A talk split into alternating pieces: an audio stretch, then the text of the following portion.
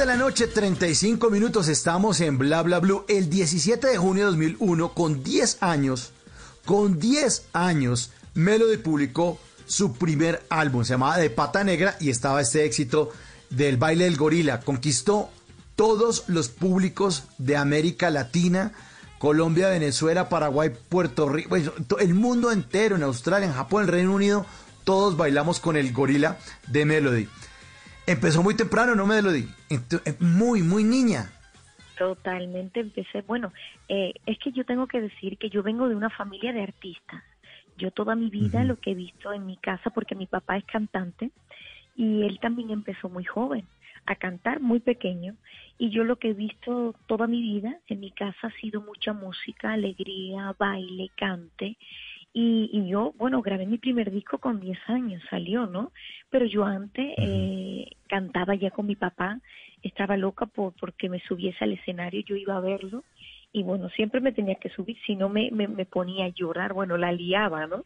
Pero sí, empecé muy joven, muy, muy pequeña a cantar. Pero fue un trabajo muy duro de su padre. Yo, afortunadamente, en esa época, eh, Melody trabajaba en un programa de Caracol Televisión que se llamaba Guacu Guacu. Guacu Guacu. Y eh, el programa era un programa que tenía que ver con animales. Entonces era un concurso, un programa concurso con... Y entonces cayó perfecto tener a Melody con el baile del gorila porque nuestro programa hablaba de animalitos y de concurso y de esto. Y me acuerdo mucho, me acuerdo mucho de ver a su padre, a don Lorenzo, acompañarla todo el tiempo, estar ahí al lado, al lado, al lado, al lado, inspirándola, eh, corrigiéndole cosas, aconsejándola, cuidándola en el camerino. Es una relación bastante especial. Preciosa, preciosa.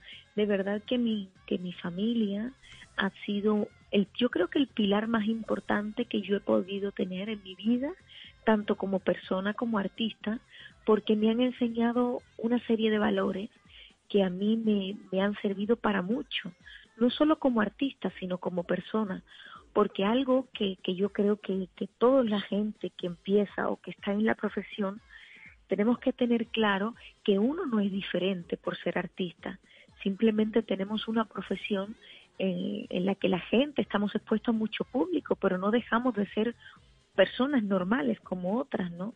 Entonces mi familia siempre ha sabido muy bien ponerme los pies en la tierra, eh, saber y, siempre me han dicho, Melo, tienes que estar agradecida, tratar bien a la gente, porque en esta vida no hay nadie más que nadie, simplemente cada persona se dedica a una profesión diferente, ¿no? Pero me han inculcado valores muy bonitos y he tenido la suerte de tener a una familia que se ha volcado conmigo, pero como diríamos en Andalucía, muerte, ¿no? 100%.